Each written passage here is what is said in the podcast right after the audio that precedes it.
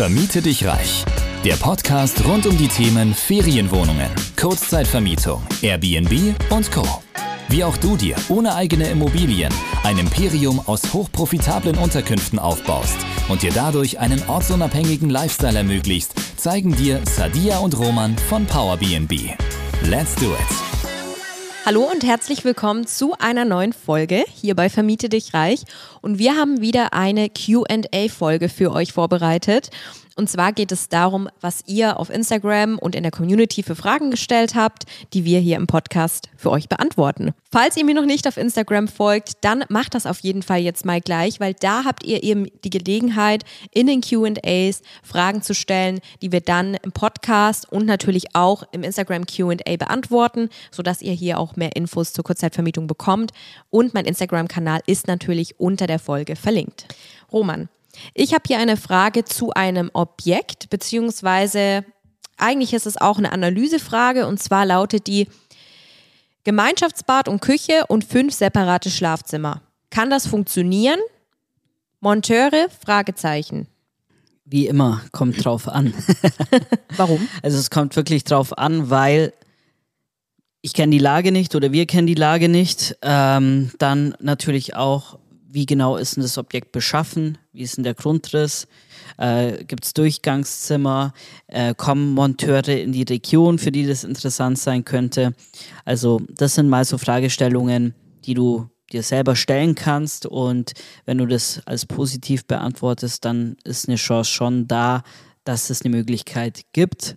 Ähm, wenn du es aber genau wissen willst, dann müsste man natürlich eine ordentliche Analyse machen.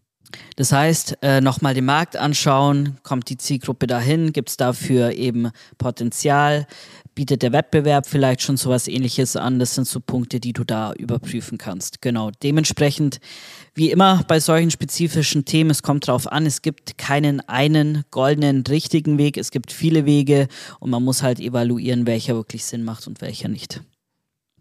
Genau, deshalb Sadia, ich habe auch gleich die nächste ähm, Frage. Hau raus. Wir werfen es heute uns einfach hin und her. Ähm, wie akquirierst du Immobilien denn genau? Ja, die Frage könnte jetzt auf mehrere unterschiedliche Dinge abzielen. Zum einen natürlich, wie akquiriere ich Immobilie, also vielleicht welche Kanäle nutze ich und wie komme ich dann an die Immobilien beziehungsweise zum Abschluss in dem Sinne, dass ich auch den richtigen Vermieter oder Vermieterin überzeuge. Das kann natürlich zum einen mal, wenn ich jetzt erstmal die Kanäle anschaue, na, ich habe die Möglichkeit, On-Market und Off-Market Immobilien zu akquirieren. Ganz, ganz wichtig ist, dass man eine möglichst zweigleisige Strategie fährt und eben nicht nur sagt, ich schaue jetzt hier auf ImmoScout schaut, was da reinkommt und leg mir noch irgendwie ein Premium-Profil an. Das ist zwar vorteilhaft, aber trotzdem solltest du nicht nur auf diese Strategie setzen, sondern eben zusätzlich auch noch schauen, dass du dir off-market ein Netzwerk aufbaust, mit Leuten ins Gespräch gehst, vielleicht auf Veranstaltungen gehst. Also das ist mal die Frage, wie ich überhaupt an die ja, Immobilieninserate komme oder Immobilien finde, die dann in Frage kommen. Oder wenn man mal eine andere Perspektive einnimmt, wenn ich Off-Market akquiriere, dass ich auch natürlich primär sage, okay, mit welchen Leuten kann ich ins Gespräch kommen und dann über die vielleicht an eine Immobilie kommen. Ja. Perspektivenwechsel ist auch hier immer sehr, sehr wichtig nicht nur in eine Richtung zu denken. Ja, und dann, wie komme ich natürlich letzten Endes zum Abschluss? Hier ist es wichtig zu wissen, mit wem du es zu tun hast. Es gibt unterschiedliche Vermietertypen. Es gibt einen Investor, es gibt einen Privateigentümer und noch viele mehr, wie zum Beispiel Makler oder ähm, Hausverwaltungen. Und die haben unterschiedliche Interessen. Dementsprechend musst du natürlich auch hier schauen, was könnte mein Gegenüber jetzt wollen, wenn er mir eine Immobilie anbietet. Möchte er vielleicht eher einen langen Mietvertrag? Möchte er vielleicht lieber ein persönlicheres Verhältnis haben?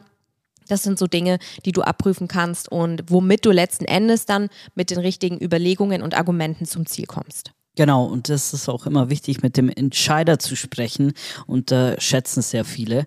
Deshalb äh, hast du höhere Erfolgschancen, wenn du mit dem Entscheider sprichst. Ganz genau. Genau. Ich ja. habe die nächste Frage an dich. Soll ja nicht zu so langweilig werden hier. Ähm, inserierst du nur auf Airbnb? Was ist mit Booking? Gibt es Gründe, die dagegen sprechen? Ganz klar, ja. Also es ist definitiv notwendig, auch auf Booking zu inserieren. Und wir sind auch nicht nur auf Airbnb und Booking, wir haben viele, viele weitere Kanäle, aber auch nicht zu viele. Wir sagen immer so, drei bis fünf ist noch eine ganz gute Range, weil das muss auch alles ordentlich gepflegt werden. Ähm, weil es ist enorm wichtig, dass wir eine Multiplattform-Strategie letzten Endes ähm, fahren. Mhm. Weil wenn du nur auf eine Plattform setzt, die kann dich blacklisten, die kann auf einmal nicht mehr existieren oder die ändert die Konditionen, da hast du so eine hohe Abhängigkeit. Deshalb ist es enorm wertvoll, wenn du auf mehrere Plattformen sichtbar bist, so erhöhst du die Möglichkeit, ja, dich selbst äh, buchen zu lassen. Oder halt eben, ähm, du umgehst dann auch eben so eine Abhängigkeit. Und zusätzlich nicht nur Multiplattform-Strategien sind gefragt, sondern auch langfristig gedacht Strategien, dass du eben zu Direktbuchungen kommst. Weil, wenn du Direktbuchungen hast, dann hast du weniger Provisionskosten, weil die Buchungsportale wollen ja immer eine Vermittlungsprovision. Und dementsprechend, ja, ist es dann schon wertvoll, wenn ich da halt auch weiß, wie ich an Direktbuchungen komme. Deshalb hier auf jeden Fall Multiplattform-Strategie, Long-Term Direktbuchungen und nicht nur Airbnb oder eine, einen anderen Kanal nutzen, sondern wirklich breit gefächert. Und wie viel Provision fällt da an?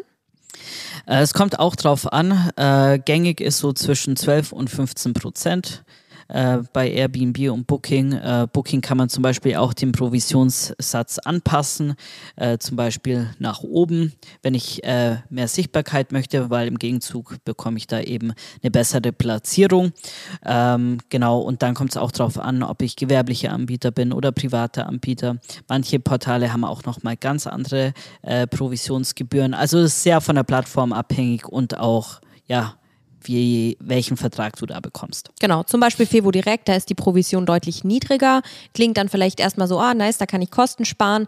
Die liegt, glaube ich, insgesamt so bei 8% circa. Das ist allerdings auch noch eine Zahlungsgebühr, also Zahlungsprovisionsgebühr sozusagen inklusive.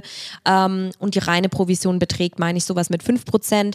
Aber natürlich pusht Fevo Direkt deine Inserate äh, jetzt nicht so krass wie Booking oder Airbnb. Na, also da muss man natürlich schon auch berücksichtigen, dass es ein unbekannteres oder vielleicht nicht so krass beworbenes ähm, Buchungssystem ist und dementsprechend du da auch äh, eher niedrigere Umsätze machen wirst.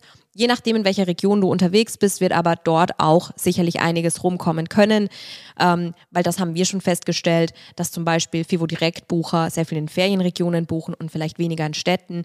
Und äh, das sind eben so Abhängigkeiten und Faktoren, die berücksichtigt werden müssen, weshalb auch, wie Roman gesagt hat, die Multiplattform-Strategie so wichtig und ausschlaggebend ist. Genau, ähm, weitere Frage. Vier-Sterne-Bewertungen. Kleinigkeiten werden angemeckert. Deine Empfehlung zum Umgang? Ja, also das ist tatsächlich ein etwas kompliziertes Thema mit den Bewertungen, weil genau dieser Fall, den du gerade beschrieben hast, natürlich oft eintritt. Wie kann man das präventiv vermeiden, dass ein Gast, der jetzt nur Kleinigkeiten anzumerken hat oder vielleicht sogar mit allem zufrieden war, dann vier Sterne gibt? Ist vielleicht schon mal bei dem einen oder anderen Zuhörer oder Zuhörerin vorgekommen, dass man sich dachte, jetzt hat er mir nur vier Sterne gegeben und was hat er denn zu bemängeln oder hat gar nichts Negatives reingeschrieben, der Gast. Ja, okay, auch das ist bei uns schon mal vorgekommen.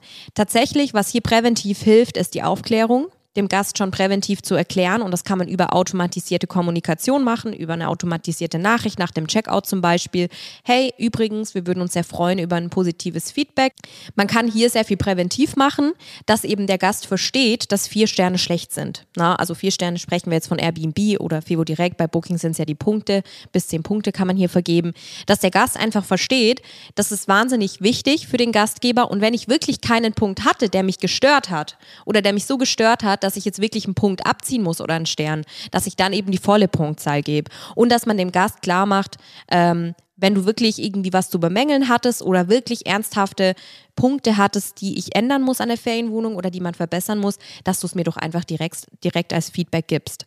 Also, dass man da, ja, so ein bisschen den Gast mit an die Hand nimmt, würde ich sagen. Da muss man aber natürlich präventiv gut in die Kommunikation gehen, dass sowas dann nicht eintritt. Und im Nachhinein ist es natürlich schwierig, dann noch so viel zu, zu ändern an der Bewertung, vor allem wenn es vier Sterne sind. Ja, ob man dann nochmal extra die Zeit nimmt und dann hinterher geht und dann sagt, hey, kannst du bitte die Bewertung löschen? Ähm, auch das ist nicht immer möglich, dass der Gast einfach die Bewertung wieder löscht. Man kann das in Kommunikation mit den äh, Buchungsportalen machen, teilweise ist aber eben auch nicht immer garantiert. Deswegen präventiv handeln. Also eine weitere Frage an dich, Roman. Und zwar, zahlen Gäste bei uns Kaution? Nein, kann man machen, aber wir machen es nicht. Einfach aus dem Hintergrund heraus, dass es abschreckend wirken kann bei manchen Gästen oder Gästetypen. Äh, die kennen nämlich den Prozess nicht. Die kennen es vielleicht, wenn es vor Ort ist, bei einer Rezeption, dass man da dann eben äh, eine Kaution hinterlegt. Aber wir haben ja einen komplett digitalen Online-Check im Prozess. Und wir haben auch festgestellt, dass die Leute da eine gewisse Hemmung haben, dann da die Kreditkartendetails zu hinterlegen und dass dann eben ein gewisser Betrag auf der Kreditkarte für die Kaution geblockt wird. Kommt nicht ganz so gut an, deshalb verzichten wir darauf. Es gibt aber die Möglichkeit, dass man das macht. Ähm, kann man tun, muss man aber nicht. Es kommt auch stark aufs Objekt an, es kommt auf die Zielgruppe an. Also das sind so mhm. Punkte, die man da berücksichtigen sollte. Äh, wir haben bisher keine schlechte Erfahrung gemacht aufgrund dessen, dass wir keine ja. Kaution ähm, eben erheben. Also das hat sich bisher noch nie negativ ausgewirkt gewirkt. Es ist vielleicht sogar psychologisch gesehen besser, wenn man dann, wenn wirklich ein Schaden eintritt, auch wenn dir das vielleicht erstmal Angst macht, aber es ist vielleicht sogar besser zu sagen, wenn der Fall eintritt, dann gehe ich auf den Gast zu und finde mit ihm eine einvernehmliche Lösung. Und alle Fälle, die bei uns bisher vorgekommen sind, wo wir nochmal zusätzlich was in Rechnung stellen mussten, weil der Reinigungsaufwand erheblich war oder vielleicht ein kleiner Schaden tatsächlich passiert ist während dem Aufenthalt, haben wir immer eine einvernehmliche Lösung im Nachgang gefunden. Sei es, dass der Gast es dann vielleicht abrechnet über seine Versicherung oder man einfach gesagt hat, hey, das kostet jetzt nochmal 50 Euro zusätzlich. Wenn man dann aber umgekehrt überlegt, das wird einfach einbehalten vom Gast und er hat in dem Moment keine Kontrolle mehr über sein Geld sozusagen, ähm, könnte das natürlich wiederum schneller zu Konflikten, Missverständnissen und auch schlechten Bewertungen führen, weil er dann sagt, hey, ohne Grund wird einfach meine Kaution einbehalten. Also da wäre ich auch ganz vorsichtig und ähm, ja, das ist ein Punkt, über den man nachdenken muss. Ja, äh, da will ich auf jeden Fall auch noch einen Zusatz dazugeben zu dem Thema Kaution einziehen und so weiter. Na, sollte man es machen oder nicht? Wir haben äh, letzte Woche über das Thema geredet, Hotel versus Apartmentbetrieb und welche Gewinne sind möglich in beiden Varianten und natürlich auch ein bisschen über das Thema Trend, dass die Gesellschaft mehr in Richtung Digitalisierung geht und auch alle Betriebe damit sich so aufstellen. Ich vermute, dass auch die Hemmschwelle, was digitale Tools und Systeme angeht oder auch das Thema Datenschutz, äh, was natürlich irgendwo in Deutschland auch sehr stark von den Medien gepusht wurde, dass es in den Hintergrund rücken wird, weil man wird immer mehr mit automatisierten digitalen digitalen System arbeiten, machen ja eigentlich alle Leute jetzt schon. Aber es ist noch mehr im Kopf so ein bisschen dieser Gedanke, oh, wenn ich da jetzt meine Daten eingebe, was passiert dann? Wird, wird dann meine, meine Identität geklaut? Wird dann meine Kreditkartendaten missbraucht?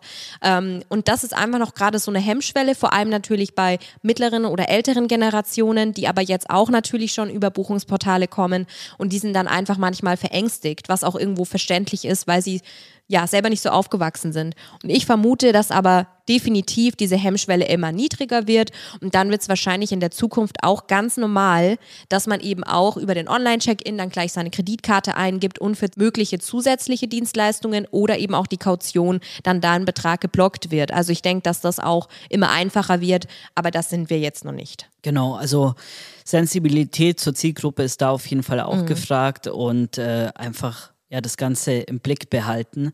Äh, letzten Endes hat die ja, wie du sagst, ich denke auch, da wird sich ein Wandel breit tun, dass die Leute dafür wesentlich offener sind. Aber Stand jetzt aus unserer Erfahrung raus ist es nicht so. Es gibt tatsächlich Richtig. auch immer Leute, die noch Angst haben, dass die Daten sonst wohin kommen. Mhm. Es ist natürlich die Verantwortung von jedem von uns, dass die Daten natürlich sicher gespeichert werden und äh, datenschutzkonform erfolgen. Und dementsprechend äh, muss man, sage ich mal, da schon drauf achten als Gastgeber, äh, aber da auch keine Angst davor haben, weil das ist auch ein Punkt, äh, den man in den Griff bekommen kann. Genau. Aber man muss den Gast natürlich verstehen. Ähm, weitere Frage. Äh, bin ich oder du? Du darfst, glaube ich, die Frage stellen. Ähm, wie organisierst du das mit der Wäschereinigung an so vielen verschiedenen Standorten?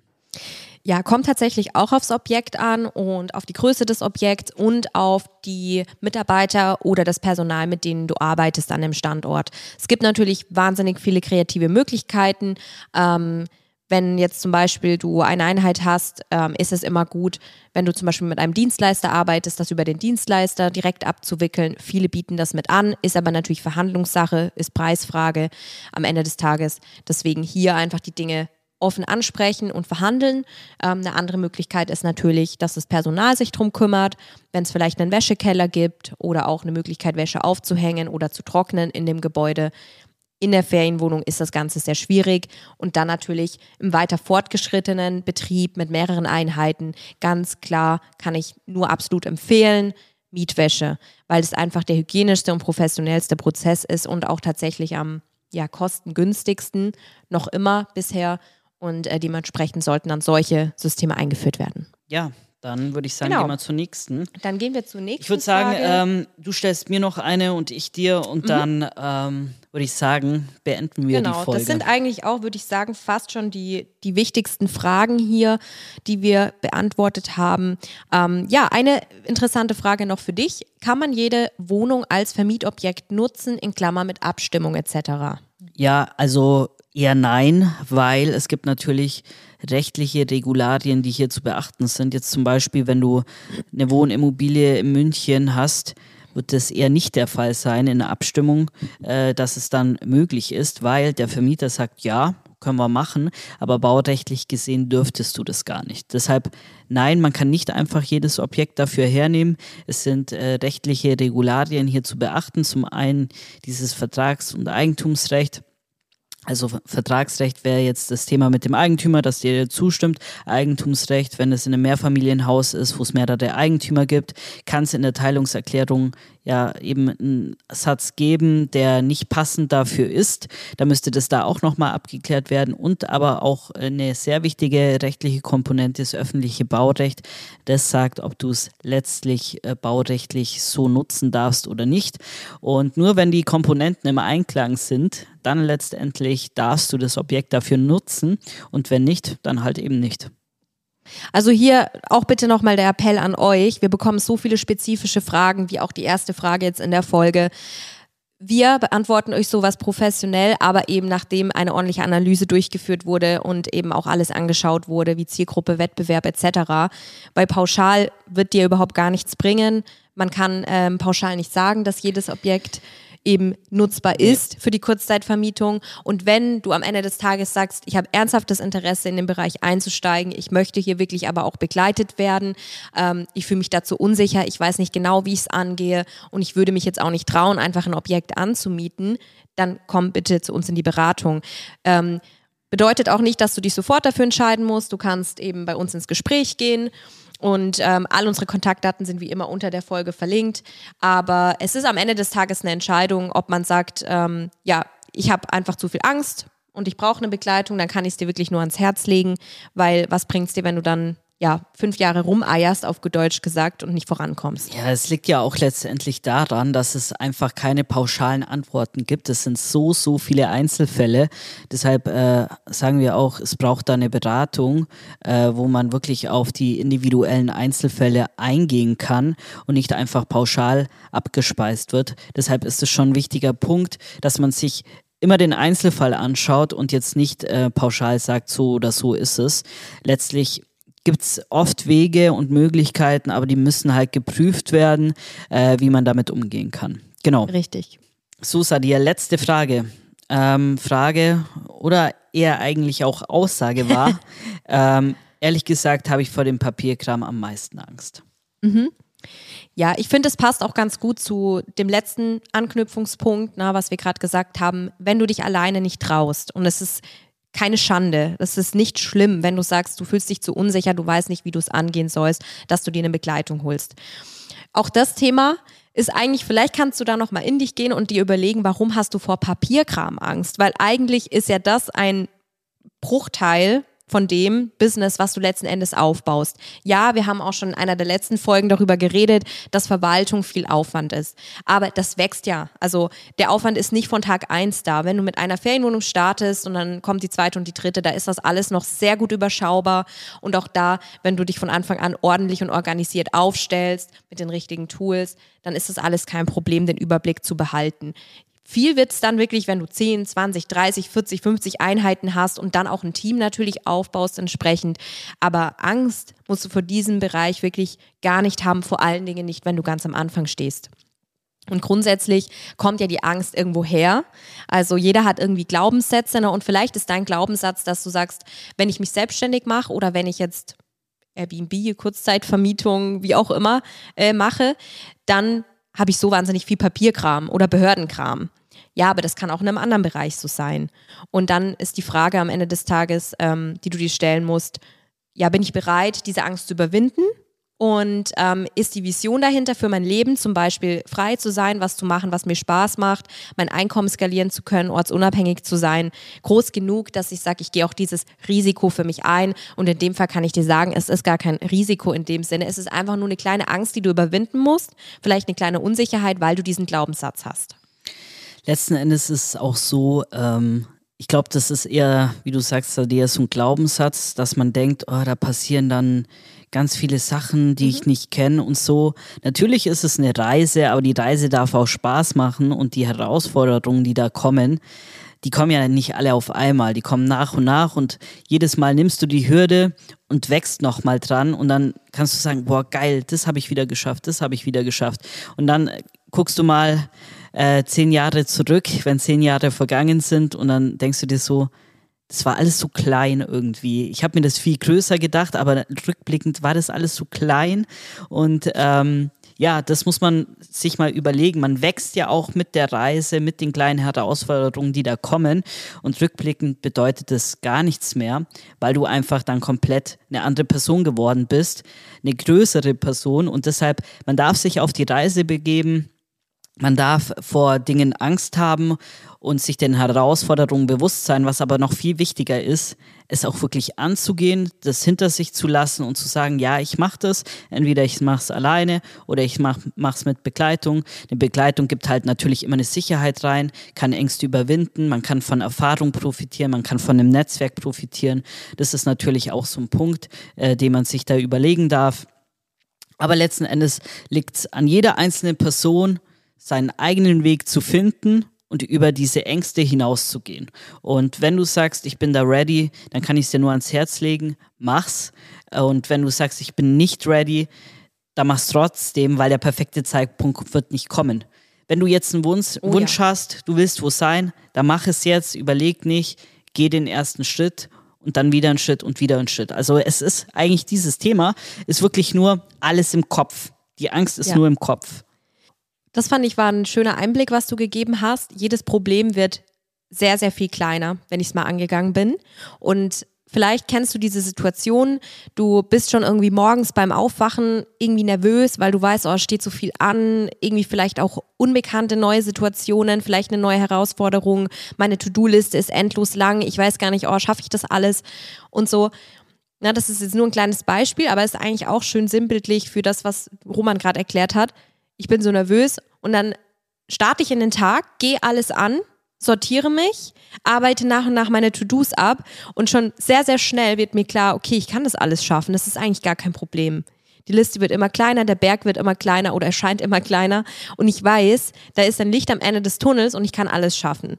Und genauso ist es eigentlich auch mit, ja, dem, was du beschrieben hast, dass wenn man denkt, oh, ich habe Angst vor Papierkram oder ich habe Angst vor dem und dem im Business, jedes Problem wird sehr, sehr viel kleiner, wenn du es mal angegangen bist. Das ist eben wie dieser Sprung ins kalte Wasser, aber du musst ihn machen, um dann über diese Angst hinwegzukommen. Genau, deshalb keine Angst vor Papierkram, Steuern, unangenehme Themen. Äh, die kommen immer mal im Leben vor, aber wenn man es richtig angeht, dann kann man da nur wachsen. Und das Bewusstsein zu haben, dass man Ängste hat, ist ganz, ganz wichtig und auch ja wertvoll, dass du das schon hast, weil dann weißt du ganz genau, dass das existiert und dass du es auch überwinden kannst. Und deshalb würde ich sagen, glaub da weiterhin an dich, setz den ersten Schritt und dann wird es werden. Da kommt wieder der gute alte Spruch ins Spiel. Nur wer wagt, der gewinnt. genau, ich denke, in diesem Sinne können wir mal wieder die Folge schließen und dann sehen wir uns ganz bestimmt nächste Woche wieder und habt einen schönen Start in die Woche. Ja, danke euch fürs Zuhören. Ich hoffe, wir konnten wieder gute Insights geben und alle, die uns noch nicht folgen auf den sozialen Medien, na, Instagram, TikTok, YouTube und natürlich hier unseren ähm, Spotify-Channel ähm, abonnieren oder folgen oder wie auch immer das geht. Ähm, nicht vergessen und äh, uns natürlich auch Input zukommen lassen, wenn ihr Fragen habt oder Anmerkungen. Genau, In deshalb diesem Sinne, bis wir hören nächste uns. Woche.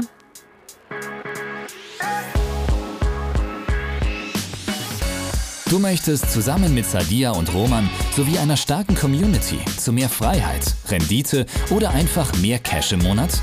Dann geh auf www.powerbnb-consulting.de und starte deinen Erfolgsweg.